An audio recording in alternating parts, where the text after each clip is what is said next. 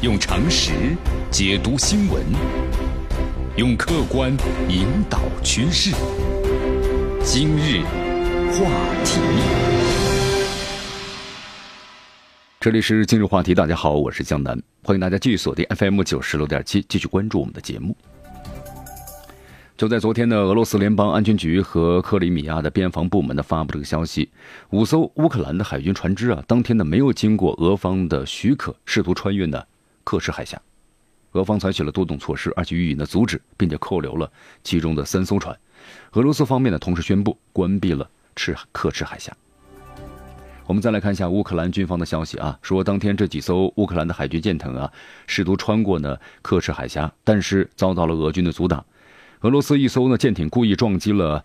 乌克兰的海军的拖船，同时向呢乌克兰海军的一艘炮艇呢开火，造成六人受伤。那么作为回应，乌克兰的国防部宣布，该国武装力量呢进入全面的战备状态。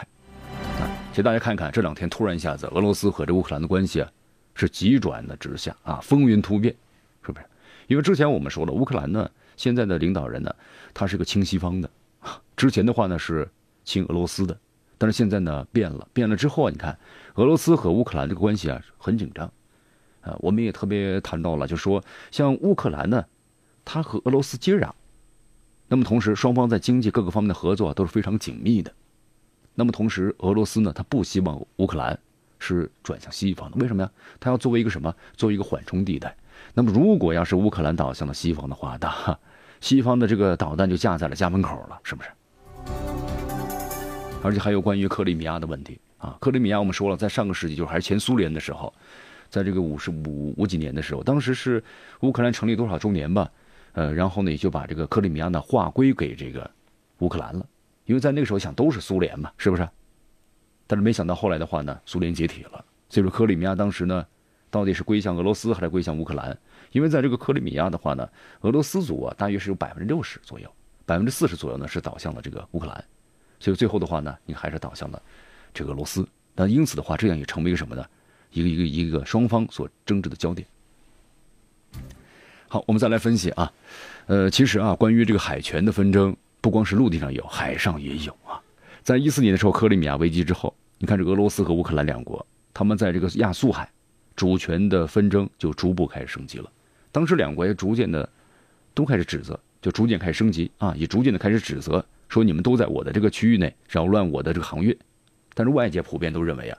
乌克兰方面呢，在十五号是以非法进入备战领土克里米亚港的为由，那么在亚速海呢扣押了包括俄罗斯船舶在内的十五艘的外国船舶的行为，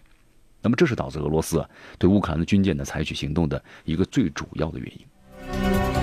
咱们介绍一下啊，位于乌克兰呢和俄罗斯之间的亚速海，这是两国呀共同拥有的一片呢封闭的海域。那么，仅仅要通过这个克赤海峡和黑海的相连。根据俄罗斯和乌克兰在二零零三年呢，他们达成了一项这个协议，就说，呃，船只啊必要悬挂两国国旗的船只，对亚速海的环境不造成威胁的前提之下，那么都可以的自由呢进入克赤海峡，并且呢停靠在各自位于呢亚速海的港口。但这样的局面呢，在一四年的时候，就克里米亚危机啊发生之后呢就被打破了，两国围绕克里米亚的主权的争夺一下就延伸到了。对克赤海峡的主权的争夺上，我们来看一下啊，复旦大学的国际问题研究学院的副院长呢冯军分析了，就是俄罗斯方面认为啊，克罗米亚已经成为俄罗斯的一部分了，那么所以克什海峡也是成为俄罗斯联邦的一部分。但是乌克兰不这么认为，乌克兰坚持呢，克里米亚是乌克兰的一部分，所以他们认为啊，克什海峡依然可以自由的通过。所以说双方呢各执一词，我行我素。好，但是事实是什么呢？你乌克兰虽这么认为，但是目前的克什海峡，它是在俄罗斯的实际控制之下。俄新社的报道呢表示，在乌克兰的海军舰艇被俄方的军舰呢扣押之后，那么俄罗斯动用了油轮，包括其他的舰艇，马上就封锁了克什海峡大桥的主动桥，同时以阻止更多的乌克兰的舰艇通过海峡。所以大家来看啊，这俄罗斯和乌克兰之间的关系啊，这段时间呢突然快速恶化，还有呢就是不断的发生这个冲突。其实我们说了，这克里米亚一直就是俄罗斯和乌克兰之间的一个绕不过去的坎儿啊，是吧？你看我们介绍了嘛，呃，历史上呢，克里米亚一直是俄罗斯的一部分。在一九五四年，当时是乌克兰呢成为是苏联加盟共和国三十周年，那么苏联的最高苏维埃主席团呢就决议把克里米亚由俄罗斯划归为乌克兰。你想啊，以前反正都是苏联的呀，都无所谓，划归给你，划归给他，反正都是我苏联的，没有问题。但是后来苏联解体了，问题就来了。俄罗斯和乌克兰两国呀，围绕克里米亚的问题，就到归我啊，归你啊，对吧？一争执不断了。乌克兰国内的政局啊，它的走向也影响着克里米亚的命运。乌克兰独立之后啊，其国内的乌克兰族和罗斯族啊之间有矛盾，以及乌克兰呢到底要走这个亲俄路线还是走亲欧的路线，这个矛盾呢就一直在存在着。你看一四年底啊到一五年初的时候，这个政治风暴呢彻底激化了这些矛盾。一四年三月份，俄罗斯族呢为主的克里米亚的自治共和国，还有就是塞尔斯托尔波尔市，一起呢就宣布我们脱离乌克兰了，而且和俄罗斯签订了协议，加入了俄罗斯联邦。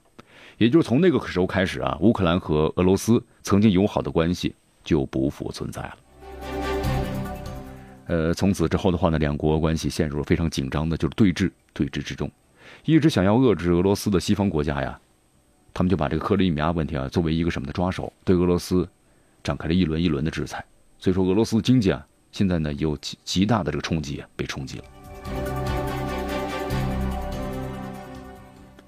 好，我们再来看一下啊，扼守这个亚速海和黑海的地理位置，海岸线上良好的天然港口，这克里米亚它具有呢，呃一个非常独特的地缘吧，地缘优势，所以说它成了兵家必争之地。呃，位于这克里米亚的半岛西南角的塞瓦斯托波尔是深水的不动港，那么这是呢俄罗斯黑海舰队的主要基地。我们知道俄罗斯的天气呢非常非常的冷啊，温度呢很低，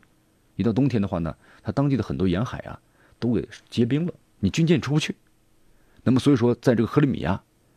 这个港口的话呀是深水不动港，那么这也是为什么俄罗斯啊 一直要把这克里米亚呢也要收收归于麾下的原因。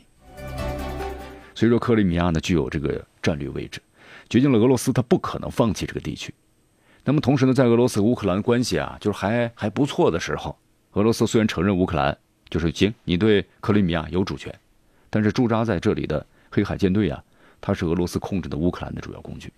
在二零一四年的克里米亚危机之后呢，俄罗斯和乌克兰两国关系啊一下子开始呢急转直下。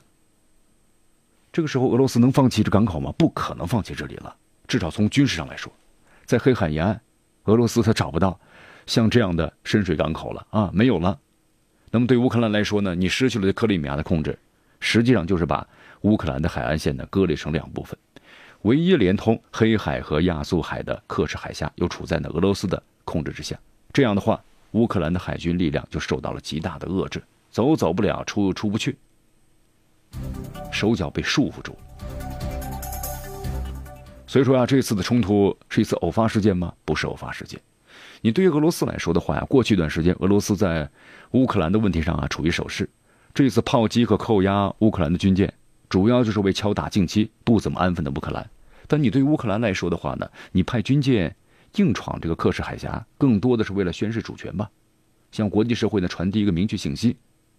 也避免了俄罗斯目前的对克里米亚的实际控制最终变成了主权旁落。曾经啊，这两个国家呢，我们说了是兄弟，但是最近这些年呢，一直呢有一系列摩擦，两国呢走向了对抗，甚至是敌对的状态。除了克里米亚的问题啊，俄罗斯和、乌克兰两国呢，围绕还就是乌克兰东部以及俄罗斯族诺为主的像卢甘斯克、还有顿涅茨克以及呢哈尔科夫三州的争夺，从二零一四年开始到现在就没有停止过。虽然目前呢，经过多轮的国际调停，这三个州啊，名义上依然是乌克兰领土，但实际上呢，已经是成为乌克兰西部的地区和俄罗斯啊之间的战略缓冲了。只是由于进一步的割裂乌克兰，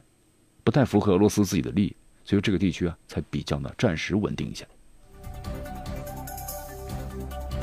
好，咱们再回到这个风波呢非常诡异的亚速海上啊，乌克兰的总统波罗申科虽然已经提议要把这个国内呢实施为期六十天的戒严令了。啊，乌乌克兰的整个国防军也进入了全面的战备状态，